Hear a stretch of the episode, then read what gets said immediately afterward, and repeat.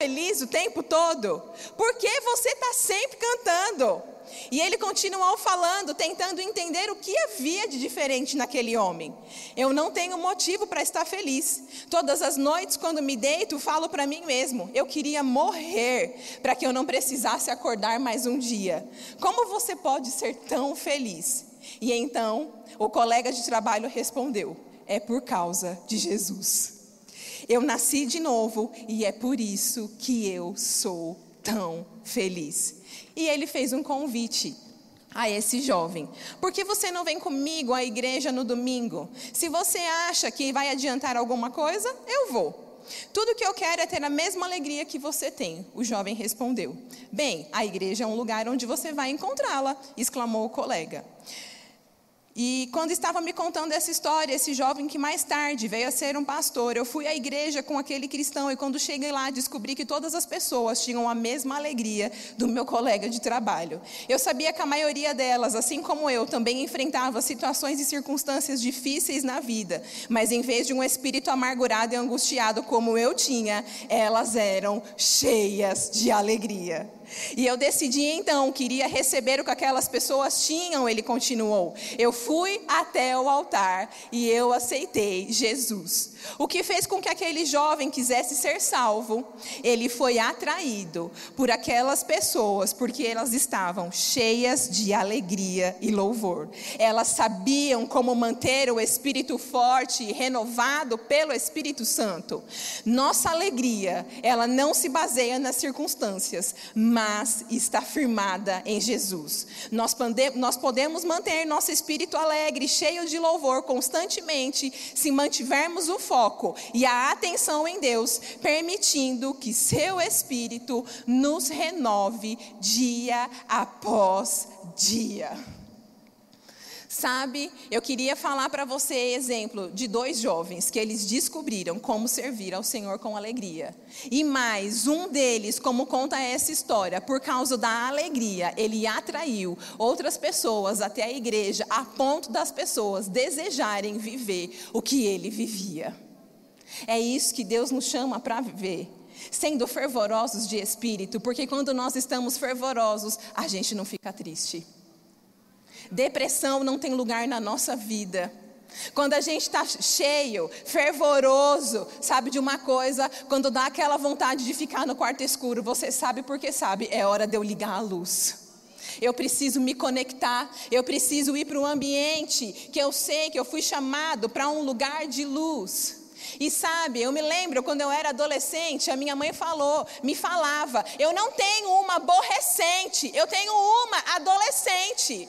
E eu queria falar para você nessa noite: Deus não te chamou para ser um aborrecente, aborrecido, entristecido, porque tudo que acontece, ó céus, ó vida, olha isso, ó meu pai, a minha mãe, o meu cabelo, o meu nariz, quanta coisa. Ei, Deus não te chamou para viver triste. Existe uma vida de alegria para você. Amém. O diabo, querido, ele não te deu alegria. Então eu vou te contar uma grande novidade. Ele não pode roubar. Amém. A Bíblia diz para você, na sua juventude, se alegrar na sua mocidade. Jovem, alegre-se na sua juventude. Aproveite cada momento. Sai da bed, sai da deprê. Não fica toda hora entrando na tristeza. Ei, filho, eu te chamo para viver em alegria. Aproveita cada oportunidade. E quando termina esse versículo, ele fala: faça o que você desejar, não perca a oportunidade, não perca nada. Lembre-se só de uma coisa: um dia você vai prestar contas ao Senhor. Um dia a gente vai estar falando para Ele o que, que a gente fez em cada oportunidade. E a gente não vai precisar ficar falando, ah, é porque naquele dia, sabe como é, né, Deus? Estava tão deprê. E ele falando, mas você já sabia como você precisava viver, filho alegria disponível para você. Eclesiastes 2, 12 e 1 fala: Não se esqueça do seu Criador, não se esqueça do seu Senhor, não se esqueça das palavras dele para você. Enquanto você é jovem, honre-o na sua juventude. Como é que nós honramos ao Senhor quando nós agarramos a Sua palavra? Quando nós praticamos o que ela diz. E se ela diz, alegre-se, você fica alegre. E se ela diz, outra vez eu te digo, alegre-se, sirva ao Senhor com alegria. Salmo 102 diz: celebrai com júbilo ao Senhor, servir ao Senhor com alegria. Amém? É isso que a Bíblia nos instrui. É isso que nós precisamos fazer. E quando eu estava pensando a respeito desses textos, eu quero compartilhar com você. Eu acho que eu nunca contei isso aqui na igreja, em nenhum dos cultos dos jovens e adolescentes. Sabe tudo que o diabo quer fazer com você, adolescente, com você que é jovem, que está aqui, é tirar a sua alegria, porque quando ele rouba a sua alegria, ele rouba a sua força. Porque quando ele rouba a sua alegria, ele pode roubar o seu destino em Deus e o seu propósito. E quando eu estava saindo da minha adolescência, eu entrei em depressão. Então eu posso falar para você o que é querer ficar embaixo de uma coberta e num quarto escuro. Eu sei, eu já estive lá. E eu só descobri quando eu não queria sair daquela cama. Eu não tinha o privilégio, eu não tive a oportunidade como você. Eu quero falar novamente: o privilégio a oportunidade de estar imerso, submerso, num lugar, numa visão que te ensina desde os seus 11 anos como viver a vida que Deus tem proposta para você que você aprende o que é o fruto do Espírito, o que é andar no Espírito desde pequenininho e constrói uma caminhada em Deus sem precisar vacilar tanto. E quando eu estava completando meus 18 anos, eu me peguei nessa situação. Por causa de um relacionamento quebrado, uma traição. E o diabo falava para mim: tá vendo? De que adianta? Você lá, ó, a única crente da sua turma, foi enganada. De quê?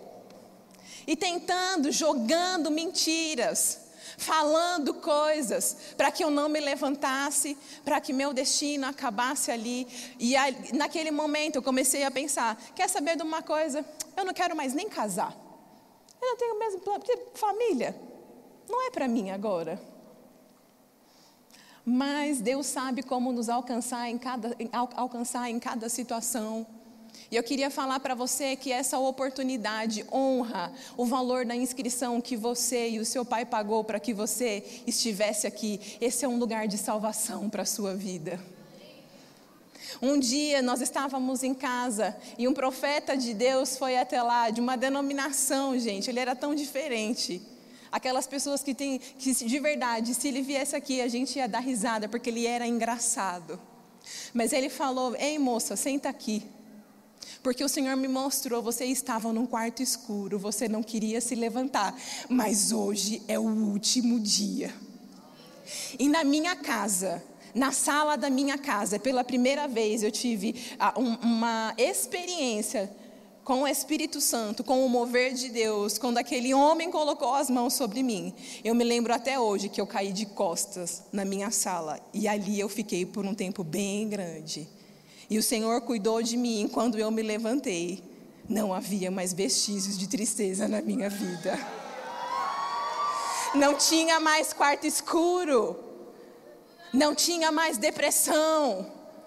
Não tinha mais solidão, não tinha mais medo do futuro. E um ano depois eu já namorava o Samir. O Senhor me sinalizava claramente que ele tinha um plano de família, que ele tinha um chamado na minha vida e que não adiantava eu dizer não para ele, porque era a hora. E tudo aquilo que o diabo queria roubar, ah, Deus veio e mudou e reverteu em bênção, porque ele tinha um propósito com a nossa casa, com a nossa família, com a nossa vida. E eu quero repetir isso para você. Não deixa o diabo roubar a sua alegria. Ele não deu a alegria, ele não pode tirar. Você é o guardião da alegria na sua vida. Você é o responsável por se manter fervoroso. Você é o responsável por se manter vivendo, praticando tudo aquilo que Deus tem chamado você para viver. Amém. Então eu queria falar para você: sirva ao Senhor com alegria. Amém. A alegria do Senhor, a sua força, a alegria de Deus vai te colocar em movimento, porque independente das circunstâncias, como esse jovem que nós, esses jovens que nós lemos aqui, que tiveram que deixar estudo, tantas coisas, para lidar com uma vida difícil, sabe? Independente de tudo que o diabo falar para você, não dá, ei, você vai estar, tá, ah, a circunstância está falando que não, mas eu sei em quem eu tenho crido, ah, a circunstância está falando que não vai dar, mas eu sei que meu Deus é poderoso, ah, o diabo está tentando falar, não tem dinheiro, mas eu sei que Deus vai prover para minha faculdade, eu sei que Deus tem um relacionamento relacionamento na hora certa para mim. Eu sei que eu posso conviver bem com o meu pai e com a minha mãe. Amém, gente. A alegria de Deus, ela te deixa fervoroso e o favor, o fervor de Deus te mantém nessa alegria. Amém. É um ciclo, é algo que não vai parar de acontecer com você. Amém. E a, o segundo aspecto que eu queria falar com você é sobre você servir a sua igreja local. Se você está conectado com as coisas de Deus, se você é fervoroso, vai acontecer o que fala aqui em Romanos 12. Você vai entender que você é parte do corpo de Cristo, que você é um dos membros e que você é importante para que tudo funcione bem aqui na sua igreja. Você vai entender que você não deve viver só para você mesmo, mas que você vive e existe para a glória de Deus e para alcançar a vida de outras pessoas.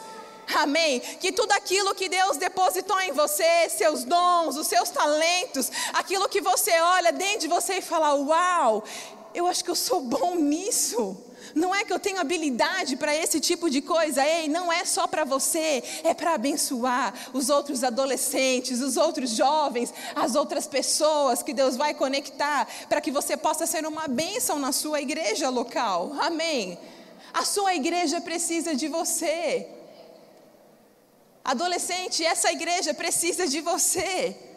Amém. Vocês estão no departamento infantil, vocês estão nas ações sociais, vocês estão no evangelismo, vocês dão suporte para tudo aquilo que a gente precisa, porque sim, vocês são a força da igreja. Amém? Tudo aquilo que Deus tem depositado em vocês volta como bênção para esse lugar e para cada família que entra aqui. Amém?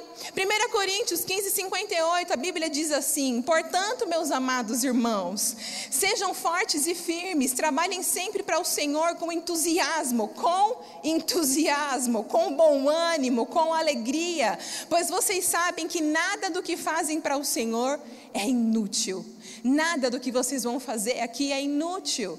Sempre vai ter uma utilidade. Servir na sua igreja local traz benefícios para a vida dos outros, mas traz benefícios para você. Amém? Eu quero listar algumas coisas bem, bem rapidinho. Você vai entender que você é parte do corpo de Cristo. Então, você em movimento, quando você está servindo a sua igreja local, dificilmente você vai cair naquele papo do diabo. Ei, você está sozinho? Fala, não, diabo, eu tenho uma família. Eu estou num corpo bem ajustado. Na igreja local, você pode descobrir e desenvolver os seus talentos. Uau! Coisa linda, não é? Ontem eu olhando, os conselheiros aqui eram vocês. A música são vocês, a loja são vocês, sabe? Você pode utilizar dos seus dons e dos seus talentos para ser uma grande bênção para o corpo de Cristo e servindo, né, na igreja. É, você descobre automaticamente, você vai fazer uma série de coisas, mas aqui no serviço na igreja local, você vai descobrir qual é o seu real chamado. Vai chegar uma hora, vai chegar uma idade que Deus vai falar para você: ei, agora você precisa se mover só nisso aqui. E é servindo na igreja local que você vai ter a oportunidade de descobrir e ter a convicção do chamado que Deus tem para a sua vida. Amém? Você acredita que você nasceu para um propósito? Que Deus tem um chamado para você? Então sirva e você vai ver como as coisas vão se encaixar perfeitamente. E como nós lemos aqui até na história do irmão Reagan, o exemplo, muitas pessoas vão poder ser alcançadas por causa do seu serviço. Então eu queria falar para você nessa noite, não esconda o seu talento. Você precisa servir para ser abençoado e você precisa servir para ser uma bênção na vida de alguém. Amém. E o último aspecto que eu queria falar com você é sobre você servir aos seus pais. Amém. Você está pronto para isso? A Bíblia diz assim, gente, em Colossenses 3:20, amém? Fervorosos de espírito, servindo ao Senhor. Aquele que é fervoroso serve, ele tem a compreensão de que ele serve a Deus servindo as pessoas, e essas pessoas incluem a sua família. Essas pessoas incluem os seus irmãos, essas pessoas vão incluir o seu pai e a sua mãe, porque elas são pessoas. E ainda que você fique um pouco irritado no seu dia a dia, porque a gente tem a tendência mesmo de ficar mais irritado, de ter menos paciência, de não querer ter compreensão com as pessoas da minha casa. Estou falando bobeira ou é ou não é verdade? Ah, eu estou na igreja, eu sou uma bênção, mas na minha casa, ai, não aguento meu irmão. Não é, gente? Mas nós servimos a Deus servindo as. Seu irmão é uma pessoa, seu pai é uma pessoa, sua mãe é uma pessoa. E mais do que isso, eles foram colocados como autoridade de Deus na sua vida para conduzir e te guiar para o seu destino nele. Amém? E para que você vá bem, a Bíblia dá algumas instruções. Ela fala em Colossenses 3:20: Filhos, obedeçam sempre a seus pais, por isso agrada ao Senhor. E era sério mesmo quando a Bíblia falava sobre isso, sobre você obedecer, sobre você saber se submeter aos seus pais. Efésios 6, de 1, 1 a 4, a Bíblia diz também: Filhos, obedeçam aos seus pais no Senhor, pois isso é justo. Honra teu pai e tua mãe. Esse é o primeiro mandamento com promessa para que tudo te corra bem e tenhas longa vida sobre a terra. Não quer morrer cedo? Quer que as coisas deem certo? Começa praticando e fazendo os primeiros princípios que Deus coloca para você. Honra teu pai e tua mãe. Obedeça a eles se incline às instruções que Deus tem para dar para a sua vida, através da vida deles. E sabe uma frase que o Espírito soou para mim nesses dias, quando eu pensava para falar para vocês nessa noite é: pega leve com seus pais. Pega leve com seu pai. Pega leve com a sua mãe. Sabe por quê? Assim como para você nessa fase, é difícil algumas coisas para que eles compreendam tudo o que você está vivendo. É difícil para eles também, pela primeira, pela primeira vez, ser pai de um adolescente como você. Pega leve. Eu sei que às vezes as coisas são um pouco complicadas e parece que o nosso pai, a nossa mãe, não está entendendo tudo, mas sabe, ele também está aprendendo com você a ser pai, ele também está aprendendo a ser mãe, ela também está aprendendo a ser mãe com você. Ah, não, Dadá, mas na minha casa, poxa, eu já sou o segundo ou terceiro filho, será que não aprendeu? Talvez não, porque você pode ser o segundo ou o terceiro, mas é a primeira vez que ele vai ser o pai ou a mãe de você. Esse ser tão característico, com a sua personalidade, do seu jeitinho. E às vezes a gente vê as diferenças que nós temos na idade, as diferenças que nós temos no comportamento. Eu vou falar da minha mãe, tudo bem? A gente nem tem tanta diferença. Minha mãe é super nova, teve a gente bem cedo. Mas olha minha mãe digitando no WhatsApp. Tá, tá, tá. Aí ela tô vendo lá, minha mãe digitando, digitando, digitando, digitando. Eu penso, mãe, manda um áudio. Não é? Mas sabe de uma coisa? Pode ser que a sua mãe ou o seu pai não digite no WhatsApp tão rápido como você, mas eu quero te dizer uma coisa: com certeza, eles têm as palavras certas que vão guiar o seu destino. Pode ser que eles não se, não se conduzam e não façam as coisas no time, do jeito e da maneira como você gostaria, mas sabe, honre o seu pai e a sua mãe. Provérbios 1, dos versículos 8 e 9, a Bíblia diz de novo: Meu filho, preste atenção à correção de seu pai e não deixe de lado a instrução da sua mãe. O que você aprender com eles, se você decidir no seu coração servir ao Senhor, servindo aos seus pais, se inclinando àquilo que Deus tem para trazer para a sua vida, através do seu pai e da sua mãe, o que você aprender com eles será coroa de graça na sua cabeça e um colar de honra no seu pescoço. Então, acredite, considere, leve em conta aquilo que seus pais têm trazido para você nesse tempo. Ah, Dada, poxa, mas tem hora que na escola é embaçado, tá difícil. Não é? Mas sabe, eu quero falar uma coisa para você. Essa é a hora da escola.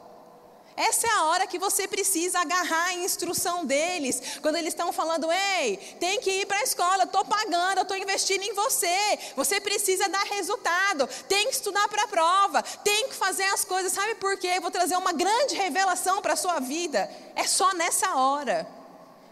E quando a gente não faz as coisas no tempo certo, completar a escola, a faculdade, os cursos que você pode fazer de música, de línguas, enfim, de teatros, tudo aquilo, né, esportes que é proposto para você se desenvolver nesse tempo. Acredito que eu vou falar para você. Depois que você completar 18 anos, vai fazer assim, ó.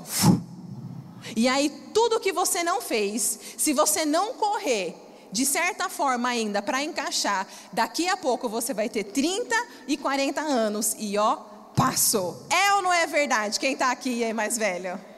As coisas passam. Então considere aquilo que o seu pai e a sua mãe está falando.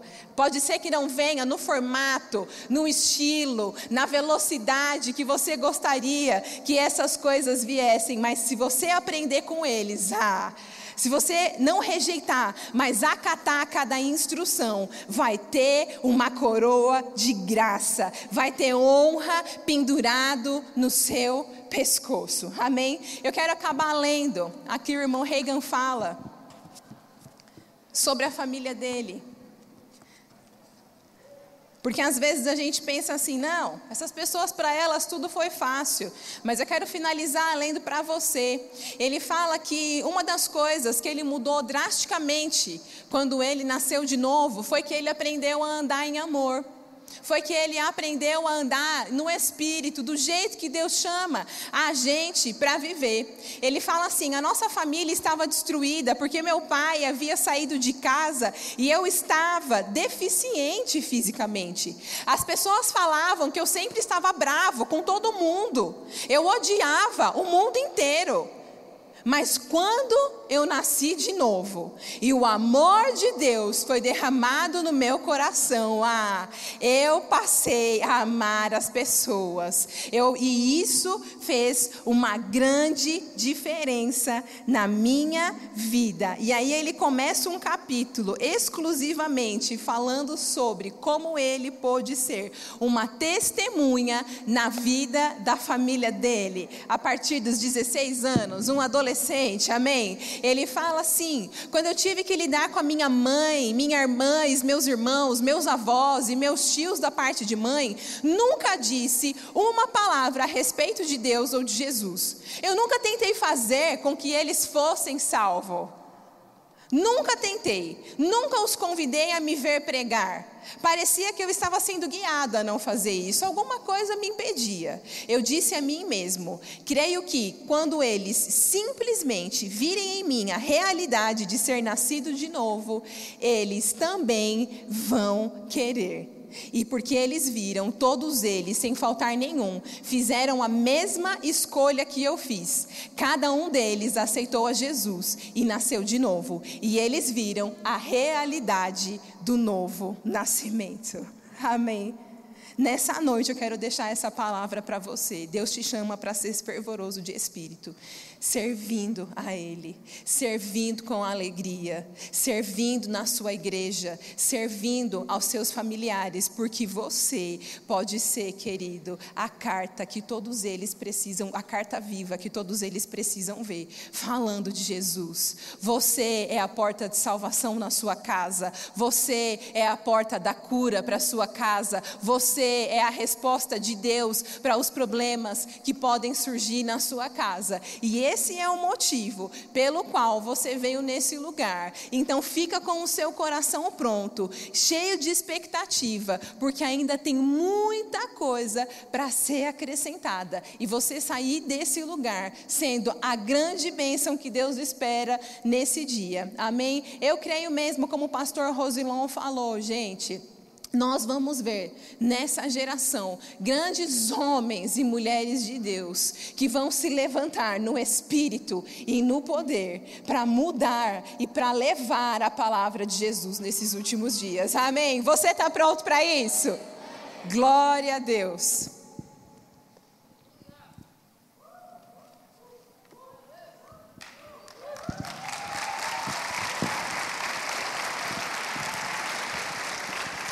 Aleluia. Você está feliz?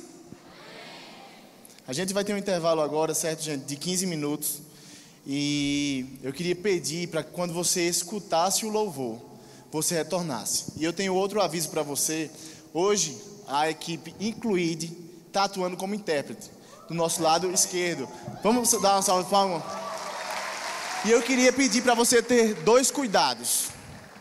A primeira é de não passar na frente da pessoa que está interpretando. E a segunda é quando você for correr, não bater nela.